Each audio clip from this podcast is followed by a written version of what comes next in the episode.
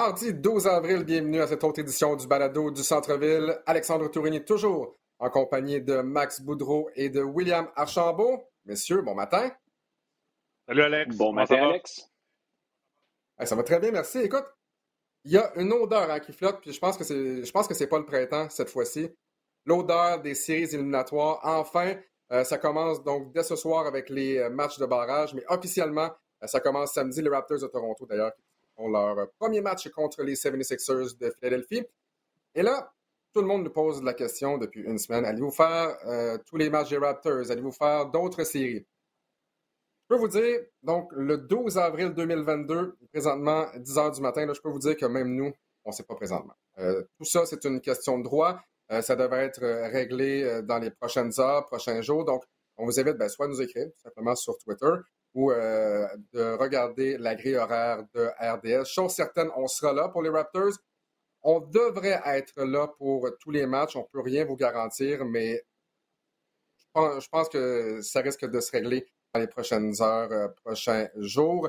Euh, donc, d'ailleurs, également, puisqu'on est maintenant en séries éliminatoires, ben, on, doit vous dire qu'on sera là avec le balado du centre-ville chaque semaine, donc chaque mardi, et ce jusqu'à temps qu'une formation de la NBA remporte le trophée Larry O'Brien.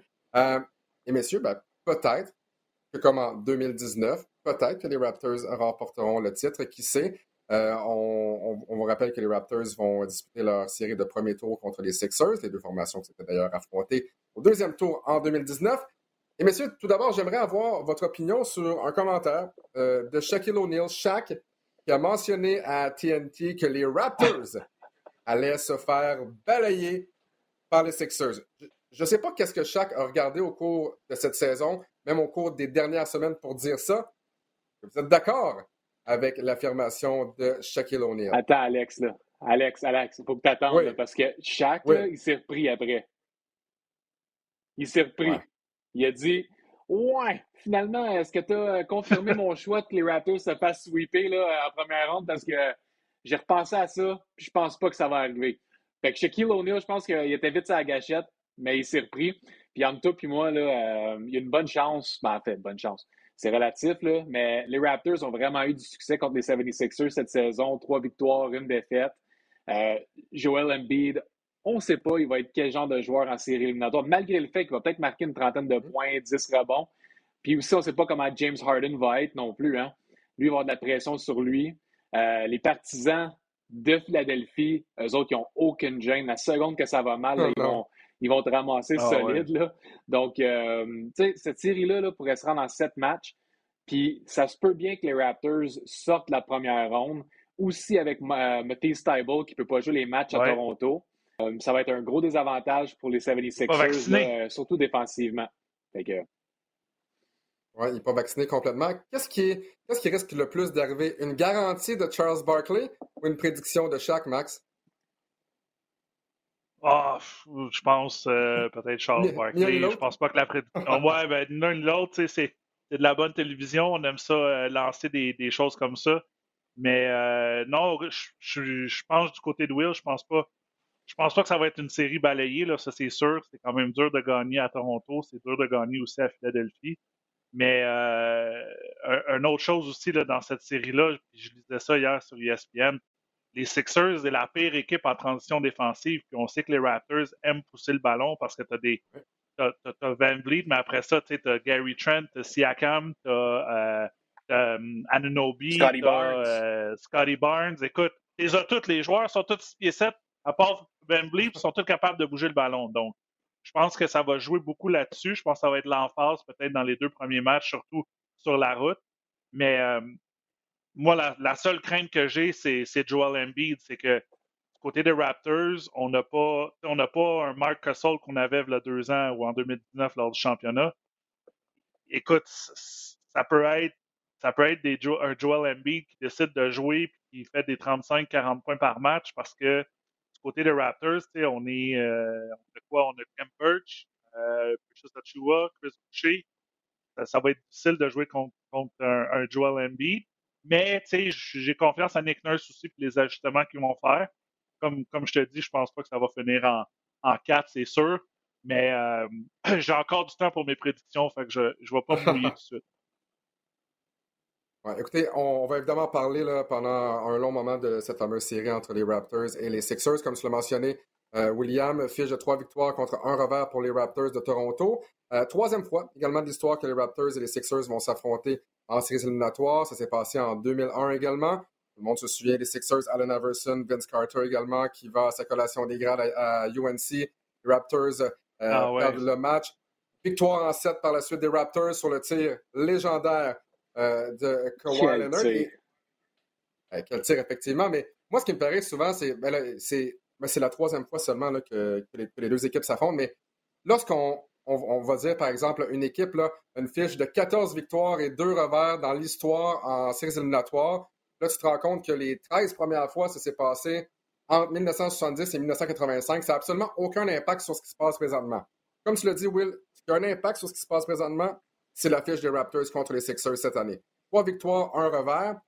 Et encore, je pense, un meilleur échantillon, ce sont les deux derniers matchs entre les deux équipes. Le 20 mars dernier, victoire des Raptors, souvenez-vous, sans Fred Van Vliet, 93-88. Le 7 avril, il y a cinq jours à peine pour ceux qui nous écoutent, le 12 avril, victoire des Raptors, encore une fois sans Fred Van Vliet, 119 à 114. Donc, vous l'avez dit, les Raptors jouent bien contre les Sixers. Qu'est-ce qui fait en sorte justement que les Raptors connaissent du succès contre les Sixers? Et la sous-question, dans le fond, c'est quelle sera la clé du succès pour les Raptors pour espérer l'emporter euh, contre euh, Joel Embiid et sa bande, à, commencer avec William? Oui, mais Max, l'as mentionné, c'est vraiment la polyvalence, puis les joueurs qui sont interchangeables du côté des Raptors. C'est un Scotty Barnes, euh, Pascal Siakam, un OG Ananobi, même des fois un Precious Achua qui a vraiment développé son tir de trois points et qui manie le ballon extrêmement bien. c'est quelque chose qui est vraiment un avantage pour l'équipe de Nick Nurse. Puis à un moment donné, tu en as un qui tombe en, problème de faute, puis tu peux, le, le, transférer pour un autre joueur qui joue euh, un basket très semblable à lui. Euh, comme tu mentionnais aussi, le fait de, marquer un joueur comme Joel Embiid, ça peut être difficile, surtout à l'intérieur, parce qu'il est tellement imposant. Souviens-toi quand on a vu Precious Achua essayer de, marquer euh, Joel Embiid dans la bouteille, il se fait complètement tasser. Chris Boucher, aucune chance contre lui. Donc, ce qu'on veut forcer avec un Joel Embiid, c'est le forcer à tirer des tirs de l'extérieur et croiser les doigts qui ne va pas réussir ces tirs-là. Par la suite, ben, on le sait que les, Raptors, eux autres, de leur côté offensivement, sont, excellents de la ligne de trois points. Gary Trent peut décocher son tir, surtout quand il commence à être chaud. Il est très, très, très difficile à arrêter. Après ça, tu as, un Fred Van Vliet qui peut marquer beaucoup de points. Siakam peut marquer beaucoup de points. Euh, je pense que Scotty Barnes, lui, a complètement explosé en fin de saison. Puis grâce à sa performance au cours des dernières semaines, derniers mois, c'est probablement lui qui va gagner euh, la recrue de l'année, surtout avec les statistiques qu'il y a eu euh, dernièrement. C'est extraordinaire. Donc, je pense tout ça, offensivement, le fait que les Raptors, on ne suit pas sur un joueur en particulier, mais que plusieurs joueurs peuvent donner 20 points par match, je te dirais presque à chaque match c'est quelque chose qui va être très difficile pour les 76ers euh, d'arrêter. Puis avec la transition défensive des Raptors, là, eux autres, la première chose qu'ils font, une fois que le tir est décoché, oui, on va aller chercher des rebonds offensifs, mais on est tellement rapide pour revenir en défensive puis arrêter l'offensive de l'équipe adverse. C'est très difficile pour une équipe comme les 76ers de pousser en transition puis de se placer offensivement. Donc, les jeux à deux entre Harden et Joel Embiid vont être extrêmement importants pour les 76ers. Il va falloir qu'ils euh, qui soit capable de euh, capitaliser sur ces, échanges-là, parce que si ça ne va pas fonctionner, ben là, il faut que tu te sur un, joueur, par exemple, comme Tobias Harris, qui n'a pas été très constant au courant de la saison. Donc, ça, ça va être un peu plus difficile. Puis, on a perdu euh, Seth Curry. Hein? Donc, lui, euh, c'est un joueur qui étirait l'offensive, donnait les capacités de décocher des tirs de trois points. On a enlevé ça. Donc, imagine-toi, euh, ça va moins bien entre le jeu à deux, Joel Embiid, Harden. Tu plus grand-chose qui est capable mm-hmm. de te donner de l'offensive supplémentaire, malgré le fait que Tyrese Maxey joue quand même du très bon basket de, son côté. Max, euh, bon, on sait, Joel Embiid a, remporté le titre de meilleur pointeur de la NBA cette saison, 30,6 points par match. Premier joueur international à remporter euh, ce titre. Premier joueur des Sixers depuis Allen Iverson en 2004-2005 à remporter le, titre des, euh, du meilleur pointeur. Cinquième au chapitre des rebonds de cette saison avec 11,7. Ma question pour toi, quelle devrait être la stratégie employée par les Sixers pour que Joel Embiid ait du succès? Parce qu'on sait que Joel Embiid, souvent, c'est un joueur plus de pick and pop que de pick and roll. Si on, lui amène le ballon près de l'anneau, pense que, comme vous l'avez dit, messieurs, il n'y a personne du côté des Raptors pour arrêter Joel Embiid près de l'anneau. Le problème, c'est que j'ai l'impression que dès que Embiid va mettre le, ballon par terre, on sait comment Gary Trent euh, et Fred VanVleet, entre autres, ont des mains actives. J'ai l'impression que c'est là qu'on va peut-être pouvoir causer des revirements. Donc, comment les Sixers devraient utiliser Joel Embiid pour avoir du succès contre les Raptors? Ben, tu l'as mentionné, euh, puis Will en a parlé un peu, le plus vieux jeu au basket, c'est un pick and roll. Donc, un écran, il roule. Euh, faut que tu donnes le ballon à Joel Embiid dans des, dans des positions proches de la bouteille, dans la bouteille, proche de la clé sur, sur, sur les blocs, où il peut juste se tourner, soit utiliser sa grandeur, sa grosseur. Il n'y a pas besoin d'avoir le ballon au top de la clé, créer. Donc, moi, je pense que pour les Sixers, pour Doc Rivers, c'est donner des positions, peut-être faire des écrans pour Joel Embiid. On appelle ça les, flex screens d'un côté comme de l'autre pour le libérer, pour vraiment qu'il ait le ballon dos au panier, puis après ça, créer en isolation un contre un. De l'autre côté, comme tu l'as dit, je pense que du côté des Raptors, aussitôt que Joel Embiid va avoir le ballon, on va essayer d'aller le doubler ou on va avoir les mains vraiment actives pour, lorsqu'il va être un contre un face à face, de faire dribbler, essayer de voler le ballon.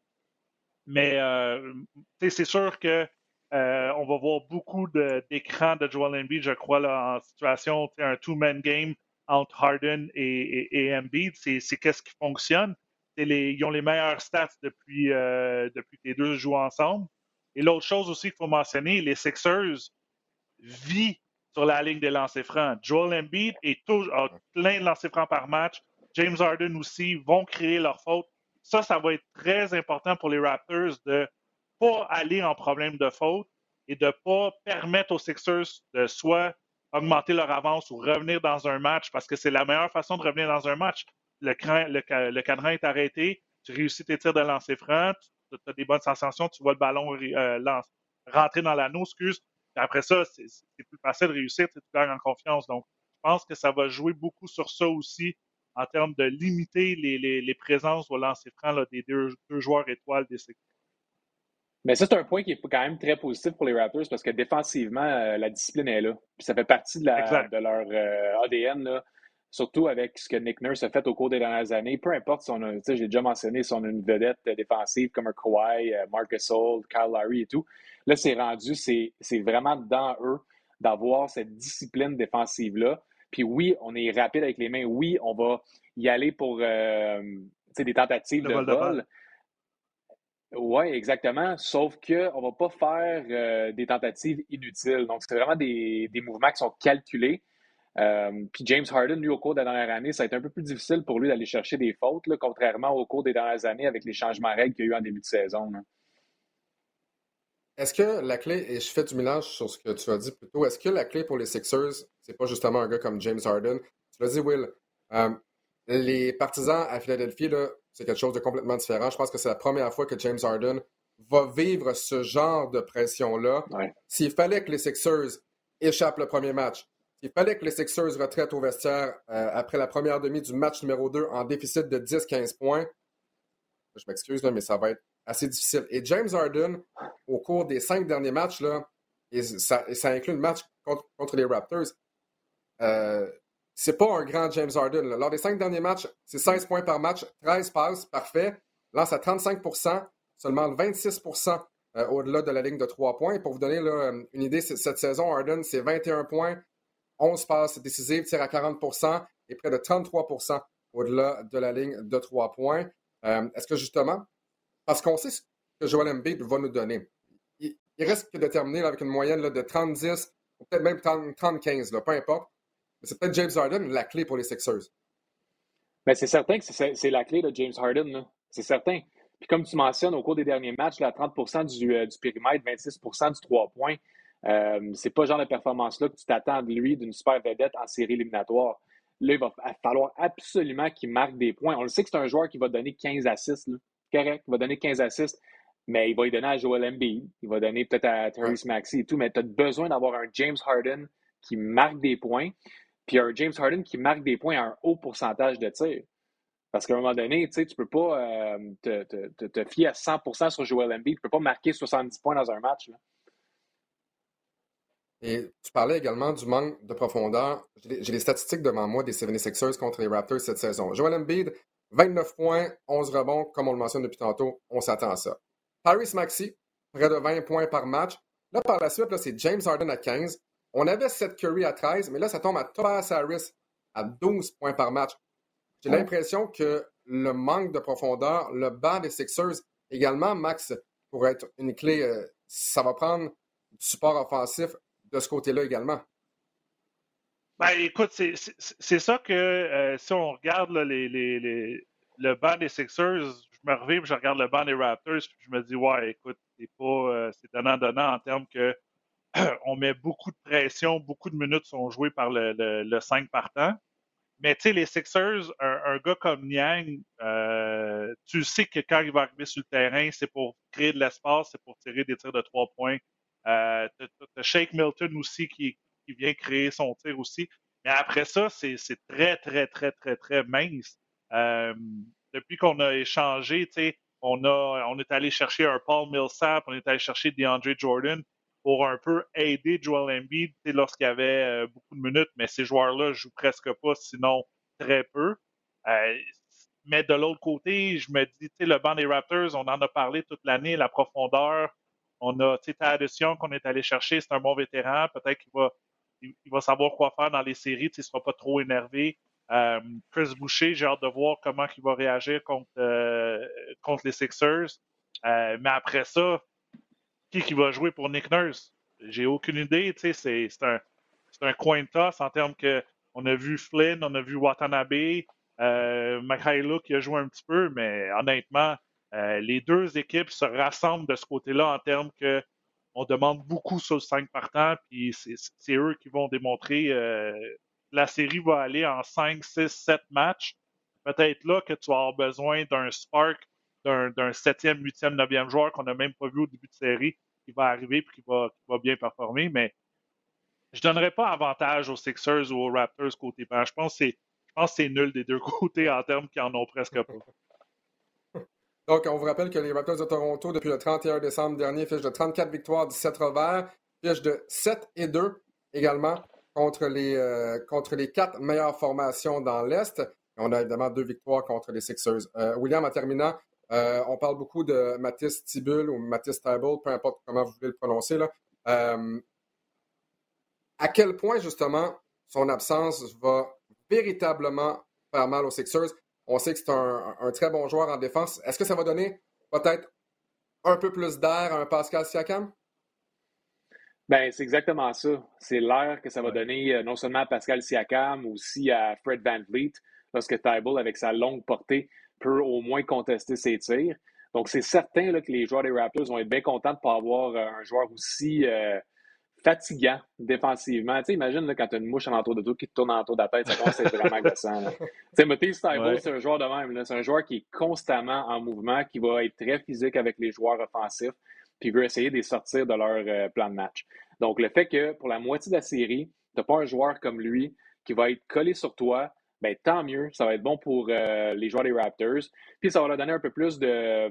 Ils vont être un peu plus confortables sur le terrain euh, offensivement pour essayer de décocher leur tir. Puis tu sais, en termes d'absence offensive de Matthew Stiebel, oui, malgré le fait que euh, c'est seulement en carrière qui a actuellement, je pense, 5,6 points par match avec deux rebonds. Mais c'est pas un joueur qui t'apporte beaucoup offensivement. Il va pouvoir réussir des gros tirs de trois points une fois de temps en temps. Puis en série éliminatoire, c'est important ça quand même, parce que tu le sais, hein, les matchs vont être extrêmement serrés. Tu as un joueur qui réussit un gros tir, puis ça te donne euh, l'avantage dans, dans, un fin de match ou dans un match très serré. Euh, fait que c'est ça qui pourrait aussi nuire aux 76ers, surtout euh, à Toronto avec les partisans derrière les Raptors. fait que c'est sûr et certain que c'est un désavantage pour les 76ers de ne pas avoir un, joueur comme lui. puis les Raptors vont devoir prendre avantage de ça, surtout lorsqu'ils vont jouer chez eux à Toronto.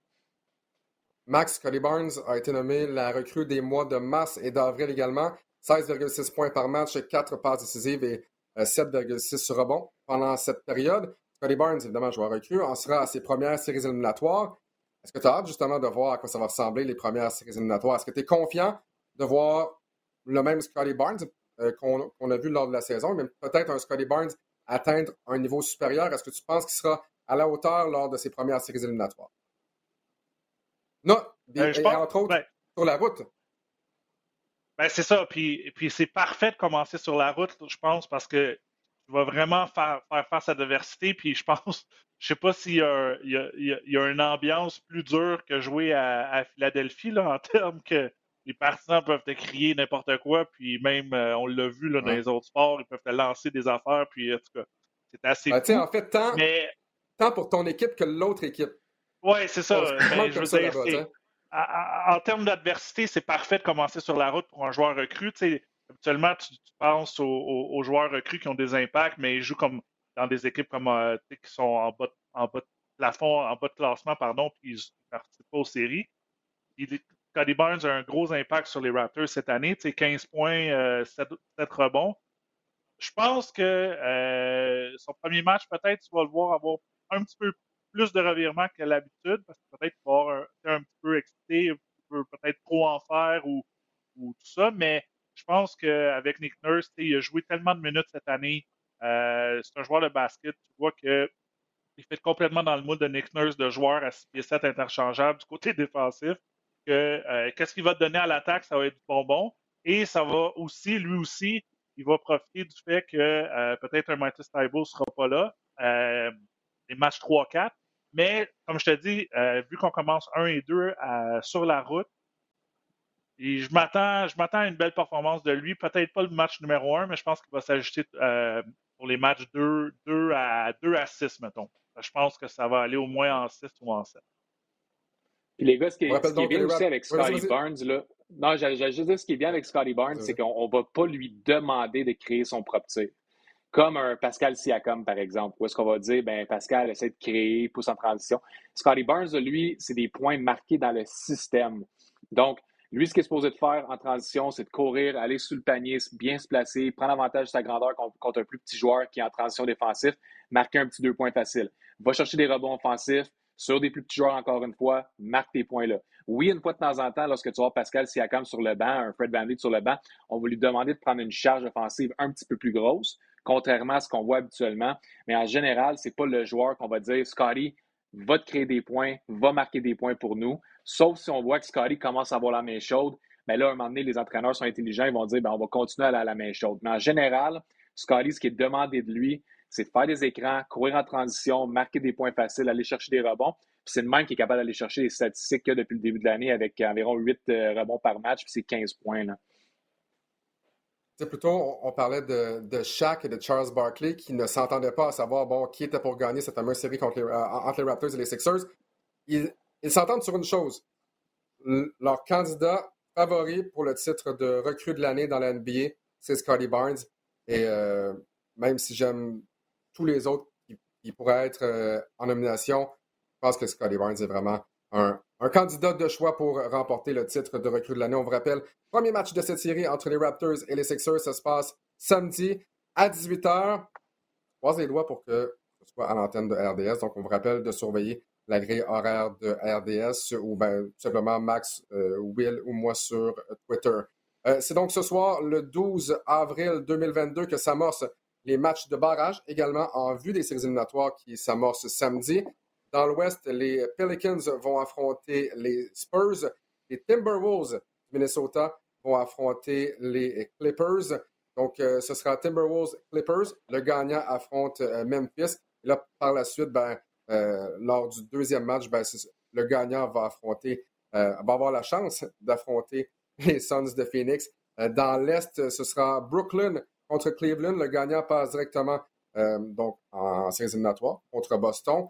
Euh, et dans l'autre match, ce sera Atlanta contre Charlotte. Le gagnant va affronter le perdant de Brooklyn contre Cavaliers pour avoir la chance de jouer contre le Heat de Miami. On, on, rappelle à quel point ça a été excessivement serré dans l'Est cette saison. On a tous très hâte de vous présenter les séries éliminatoires. Parlons donc des séries qui sont déjà confirmées euh, parce que ça va changer évidemment à partir de ce soir. Donc, une personne qui va écouter le balado dans deux jours, ben, c'est plus bon. Donc, parlons des séries qui sont confirmées. On va commencer dans l'Est, si vous le voulez bien. donc, la deuxième série dans l'Est euh, entre Milwaukee et Chicago. Et j'ai l'impression, messieurs, que ce sont deux formations là, qui s'en vont dans des, euh, dans des chemins complètement opposés. Tout le monde dit ah, quelle belle histoire, les Bulls de Chicago, ça va tellement bien. son premier dans l'Est. Et là, soudainement, la descente aux enfers, un paquet de blessures. Est-ce que vous attendez à une série très, très longue, honnêtement, entre les Bulls et les Bucks? Non. Surtout que les Bucks jouent du bon basket en ce moment, puis sont en santé. Retour de Brooke Lopez, euh, Yanis, encore Yanis. Et comme tu l'as dit, je pense que les deux équipes sont dans des sens, pas dans des sens opposés, puis je pense que ça va se finir rapidement en, 5. Je ne vais pas dire balayer, mais je vais dire en 5. Tu te mouilles, Max? Un petit peu. Celle-là est facile. Celle-là, c'est la plus facile de la gang, je pense. Euh, oui, je regarde les autres. Mais les autres, on ne les sait pas encore, mais ceux-là qu'on voit qui sont déjà faits, 3 contre 6, euh, 4 contre 5, euh, celle-là, c'est la plus facile des, des 4. depuis le 24 février, en fait, au, 24 février, les Bulls avaient une fiche de 39 et 21. Depuis ce temps-là, ils ont remporté 7 de leurs 22 derniers matchs. Au chapitre des rebonds, ça va absolument pas. Une des pires formations depuis ce temps-là dans la NBA. Le banc également avec tous les joueurs blessés. Euh, disons qu'il y a, y a, beaucoup qui vont reposer euh, sur DeMar DeRozan. Si on avait eu la chance de revoir un Lonzo Ball, évidemment que ça aurait aidé. Euh, mais ça, je pense, William, que ce, sera très, très court pour les Bulls qui reviennent en série pour la première fois depuis 2017. Mais regarde, je, comprends qu'il n'y a pas de, de, victoire morale, surtout rendu à ce niveau-là, là, mais il faut quand même voir que les, les décisions euh, des, directeurs gérants puis les, les exécutifs euh, des Bulls ont porté fruit, surtout en début de saison. Et quand on regarde le, talent sur cette équipe-là et la façon que les joueurs jouent ensemble, la chimie de l'équipe est quand même très bonne. Et comme tu mentionnes, une des raisons pourquoi ça va moins bien en ce moment, puis qu'on va euh, sur une pente descendante, c'est en raison des blessures. Mais Alex Caruso est un joueur très important, a manqué beaucoup de matchs. Lonzo Ball ne va pas jouer pour le reste de la saison en raison de blessures. Zach Levine, Zach euh, Levine aussi. Exactement. Euh, ah, puis, tu sais, euh, Vucevic, c'est pas extraordinaire non plus. Puis en plus, là, tu es rendu que tu joues contre les Bucks, qui, eux autres, de leur côté, jouent possiblement de leur meilleur basket. Fait comme tu dis, ça va vraiment comme ça. sais. Fait que, euh, puis en plus, tu, vas dire à un gars comme Vucevic, puis à Demar d'essayer de, de, marquer un, joueur comme euh, Giannis, qui est considéré un des, meilleurs joueurs de la NBA en ce moment, puis qui est candidat pour MVP. Euh, c'est très, très, très difficile. Par contre, comme je dis, bon début de saison, on va se reprendre pour l'année suivante. c'est juste que, tu sais, DeMar, lui, il continue à vieillir, puis il va falloir juste que, que, que les Bulls restent en santé. Monsieur, juste une parenthèse parce qu'on parle des Bucks de Milwaukee. Euh, Drew Holiday est un joueur euh, plus riche euh, depuis le dernier match des Bucks de Milwaukee. Pour avoir joué un grand total de 8 secondes, a commis une faute tout simplement et ça, ça fait en sorte qu'il a, atteint un bonus de 255 000 Tout ça simplement pour avoir disputé un match, commis une faute, retourne sur le, sur, sur le banc 255 000. Et messieurs, on sait à quel point des fois, il y a des joueurs de la NBA tiennent à, leur argent. Euh, c'est parfait. On pense à, Jason Tatum qui a manqué un bonus d'une trentaine de millions de dollars pour ne pas avoir euh, participé, euh, pour ne pas avoir été partant au match des étoiles. et je me souviens, Rob Gronkowski, la semaine dernière, je crois, a dit, du côté de la NFL, évidemment, du côté des Patriots de la Nouvelle-Angleterre, ben, on ne nous faisait pas jouer, on s'arrangeait pour ne pas qu'on atteigne nos bonus. Et là, du côté de, de Tampa Bay avec les Bucks, c'est différent. Euh, Mo on s'en parlait hier, Max, euh, devait terminer en 2017 avec une moyenne à trois points supérieure à 35% Eh bien, qu'est-ce qu'il a fait lors du dernier match? Il n'a tout simplement pas décoché de tir de trois points pour être certain d'avoir son fameux bonus. Je me souviens bien, c'était 500 000 Donc, il y a des joueurs de NBA qui tiennent évidemment qui tiennent vraiment à leur bonus. Est-ce qu'on peut leur en vouloir? Ben, évidemment, je pense pas. Euh, on va maintenant du côté de l'Ouest. Warriors contre Nuggets. Et ça, c'est vraiment une série qui est intéressante.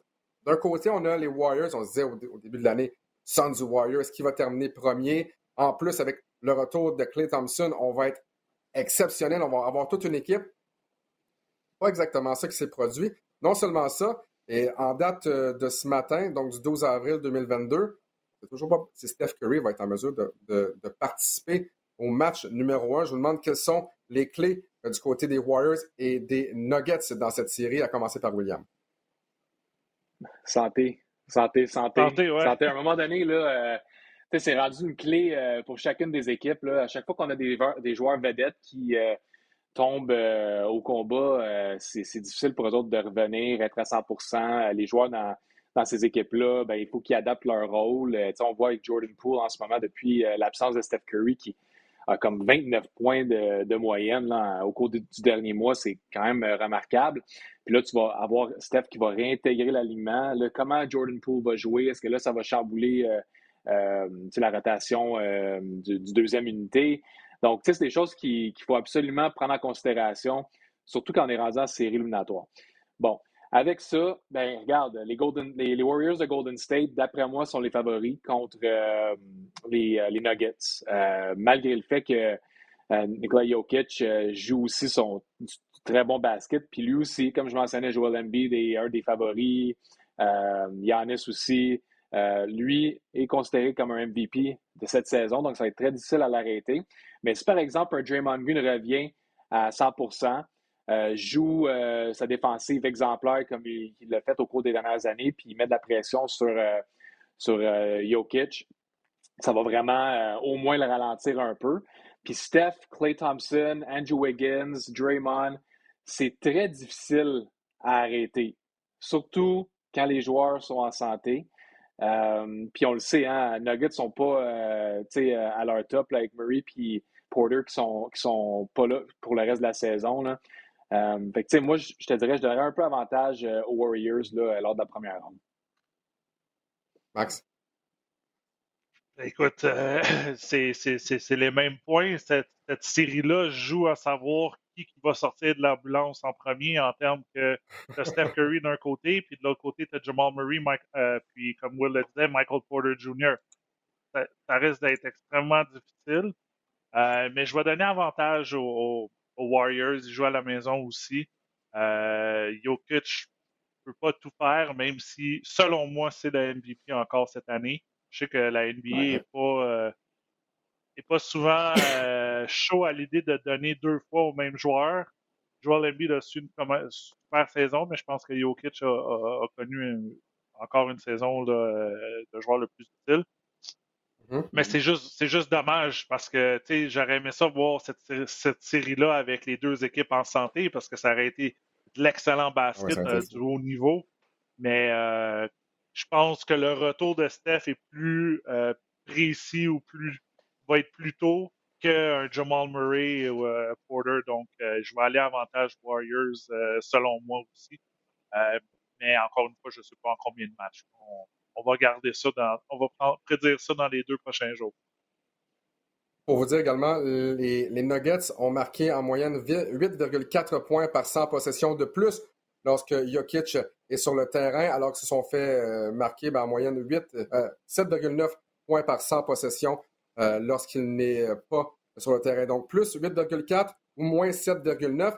Et dans euh, les quatre matchs entre les Warriors et les Nuggets cette saison, l'écart entre Jokic sur le terrain ou sur le banc, c'est 22,6 points. Euh, tu as parlé de vote également, Max, de l'NBA. J'ai un flash est de bonheur, évidemment. J'ai fait une erreur lorsque je parlais de Jason Tatum. C'est 30 millions de dollars, son bonus que, que, je parlais plus tôt. C'est 30 millions de dollars. Il ne l'a pas eu parce qu'il n'a pas été voté parmi l'une des trois formations d'étoiles, donc All-NBA, euh, donc en 2021. Donc voilà, euh, je voulais corriger cette petite erreur-là. Et comme on le mentionne, hein, Jokic, ben, ça va être euh, le joueur qui devra vraiment tenir cette équipe-là sur ses épaules. La dernière série connue, Dallas contre Utah. je pense que je vais laisser parler Max en premier parce que, comme tout le monde le sait, c'est un partisan des Mavericks. Bonjour. Toujours. Ben, ça, exactement. Et là, à quel point en Luka Doncic est à 100%. En 3. En demi, mais ben, là, est-ce que ça t'inquiète un euh, peu, Doncic? Euh, oui, surtout que euh, on l'a vu, euh, je pense que c'était hier, il y avait une grosse botte sur, sa, sur, son, sur sa cheville, sur son pied. écoute, encore une fois, la clé, ça va être la santé, que de la santé. bon, les médias lui ont parlé, ils ont dit est-ce que tu vas être prêt pour le match 1 Il a dit oui. Mais écoute, est-ce que ça, ça démontre qu'il va être prêt à 100 ça, ça, va être extrêmement difficile. ça va être serré comme série. Mais avec un Luca, Luca à 80% je te dirais, la façon dont les Mavericks jouent maintenant depuis l'acquisition de, de, Spencer Dinwiddie, c'est sûr que je prends les Mavericks. Écoute, peut-être une partie, de, ce côté-là. Mais j'ai bien hâte d'entendre Will savoir si euh, il pense qu'il va, euh, va, gagner cette série-là. Mais euh, écoute, les Mavericks, là, tu avais Boston, l'équipe de l'heure, dans, dans l'Est en termes de meilleure équipe là, mm-hmm. en, en, 2022, si je pourrais dire, là, à partir du 1er janvier. Et de l'autre côté, c'est les Mavericks. ils sont, sont, presque inarrêtables depuis qu'ils ont, ont, Spencer Dinwiddie. Ils jouent de la bonne défensive avec Jason Kidd comme coach. C'est quand même drôle à, drôle à dire parce qu'il n'était pas reconnu comme ça dans ses années précédentes. Mais euh, écoute, euh, une équipe fun à voir. Dwight Powell joue, euh, joue extrêmement bien, connaît bien son rôle. Jalen Brunson va être un gars qui va coûter cher parce qu'il joue extrêmement bien, puis il ne coûte rien ces temps-ci. Puis, euh, ben, le ballon est dans les mains de Luka Magic. Et Luka Doncic, on l'a vu dans ses dernières séries, il peut faire qu'est-ce qu'il veut.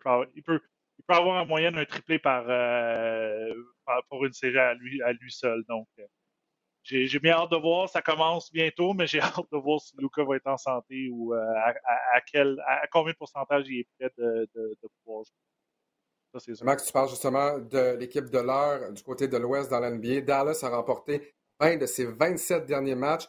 Le Jazz a perdu 7 de ses 11 derniers. Ils ont laissé filer des avances de 25 points contre les Clippers, avance de 21 points contre les Warriors de Golden State.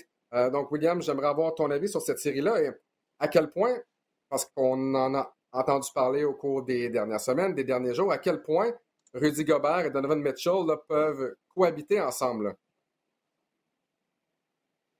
Ben, ils cohabitent depuis un petit bout. Là. Euh, je pense qu'ils vont continuer à jouer de la, Tout le monde dit, est-ce que Mitchell va passer à Gobert? Euh, tu T'es rendu en série. T'es rendu en série, t'es en première ronde. à un moment donné, euh, tu as, le plan de match mis en place par ton entraîneur, puis tu vas pas commencer à dire, ben, je vais, je vais, je vais divaguer du plan, puis essayer de tout faire tout seul. à un moment donné, tu as comme le plan de match qui, qui, qui est mis en place, tu es en série, tu as travaillé d'une certaine façon au courant de la saison régulière tu vas essayer de, de, mettre ce plan de match-là en, action au maximum possible. Euh, mais comme tu le mentionnes, le Jazz, là, euh, tu as parlé des Bulls là, qui, qui sont sur une tendance descendante. Mm-hmm. le, Jazz, c'est pas aussi à pic comme ça que les Bulls, mais c'est comme ça. quand tu rentres en série éliminatoire, habituellement, là, tu veux que ton momentum t'amène vers le haut. Ce qui est le contraire pour le Jazz. La seule chose qui peut jouer à leur avantage actuellement, c'est le fait que Luca est blessé. Puis on ne sait pas s'il va jouer le, premier match. Puis tu sais, les premiers matchs sont quand même très importants. Puis ça peut euh, donner le momentum euh, pour euh, le reste de la série. Mais tu sais, moi, je pense que les, joueurs de soutien du côté de Dallas vont quand même être capables de faire le travail. on s'est posé beaucoup de questions là. quand on a échangé Christophe Porzingis, puis on est allé chercher Bertans, on est allé chercher Dinwiddie. On s'est dit comment ça qu'on on va chercher un autre ailier? On avait Jalen Brunson qui jouait du très bon basket. Là, on va lui enlever des minutes pour donner les minutes à Dinwiddie. Puis entre vous, vous deux et moi, là, je pense que, sérieux, ça, ça apporte tes fruits. Là. Dinwiddie t'amène une option supplémentaire qui va te marquer des points quand tu en as besoin, euh, que ce soit lorsqu'il joue du banc ou lorsqu'il est dans l'alignement partant. Fait que ça enlève de la pression à Luka Doncic au niveau de, des joueurs qui marquent sur les ailes. Dinwiddie peut décocher son tir de trois points. Il va souvent attaquer au panier. Il va aller chercher du contact. Il va ralentir le match si jamais il faut aller chercher du contact à la ligne de lancer franc. C'est quelque chose qu'on a besoin du côté de Dallas parce que, tu sais, un moment donné, on sait que le ballon est dans les mains de Luka Doncic la majorité du temps dans le match. Mais si tu lui enlèves le ballon des mains et tu le donnes à Dinwiddie pour, on va dire, euh, je sais pas, moi, une dizaine de minutes dans un match, mais là, Luka Doncic peut se concentrer à juste décocher des tirs de trois points, oui, pousser en transition, euh, créer une coupe d'écran, créer pour ses coéquipiers, puis ça va lui enlever une certaine pression, ce qui est évidemment quelque chose de très important dans la NBA, là, euh, euh, parce que c'est vraiment de l'effort, monter un ballon là, avec de la pression tout terrain sur toi. Donc, reste à voir. On, on l'a dit, la, clé dans, ces séries éliminatoires-là, c'est la santé des joueurs. Puis la série va, être déterminante dépendamment de la, situation de Luka Doncic au cours des prochains jours. on parle de Spencer Dinwiddie. Honnêtement, ça a été l'une des bonnes acquisitions à la date butoir des, transactions. Si tu prends les, statistiques de Dinwiddie avec les Mavericks présentement et que tu, tu transposes ça sur une saison complète, ce serait probablement la meilleure saison de sa carrière. Peut-être pas au niveau des points, euh, parce qu'on a marqué 20 euh, euh, en moyenne dans la saison 2019-2020 avec Brooklyn. Et si on regarde mm-hmm. au chapitre des pourcentages, lance à 49,8% en 23 matchs avec les Mavericks, lance à 40% au-delà de la ligne de 3 points, près de 16 points par match. Ça, c'est un Spencer Dinwiddie qui a joué un grand total de 3 matchs lors de la saison 2020-2021. Et là, seulement 2021-2022, ben, ça va très bien du côté des Mavericks de Dallas. Messieurs, on vous rappelle, on vous rappelle évidemment à la maison parce que vous, euh, vous le savez, que les séries éliminatoires, ben, ça commence euh, ce samedi avec les Raptors de Toronto. Ça se passera à 18h du côté de Philadelphie. On se pose les doigts encore une fois euh, pour être en mesure de vous présenter tous les matchs des Raptors à l'antenne de RDS. On y sera évidemment avec toute notre équipe régulière. et pour notre part, ben, on vous rappelle qu'on sera là chaque semaine au balado du centre-ville. Euh, la semaine prochaine, on aura la chance d'accueillir Peter Yanopoulos. Et non seulement ça, la semaine prochaine, on vous propose deux balados. Le premier avec Peter Yanopoulos. On va également euh, avoir euh, à l'émission l'humoriste Thomas Levac. bon, pour ceux qui le connaissent, bon, comme humoriste ou comme animateur de podcast, il y a plusieurs chapeaux et surtout, c'est un fan fini de basketball, également un joueur de basketball dans des ligues de garage, peu importe mais c'est vraiment un fan de basketball. Donc, on veut au cours des prochaines semaines euh, vous faire connaître des, des, personnalités qui sont fans de basketball, question bon, de, de, faire grandir et de mettre en lumière cette belle communauté de basketball au Québec, dont vous faites partie, Max Boudreau et William Archambault. Encore une fois, messieurs, ce fut un plaisir. Ça passe tellement vite en votre compagnie. Et on se retrouve donc la semaine prochaine pour une autre édition du balado du Centre-Ville. À vous deux, messieurs, ben, je vous souhaite une très belle fin de journée. merci, Alex. Bonne journée à vous deux. Yes.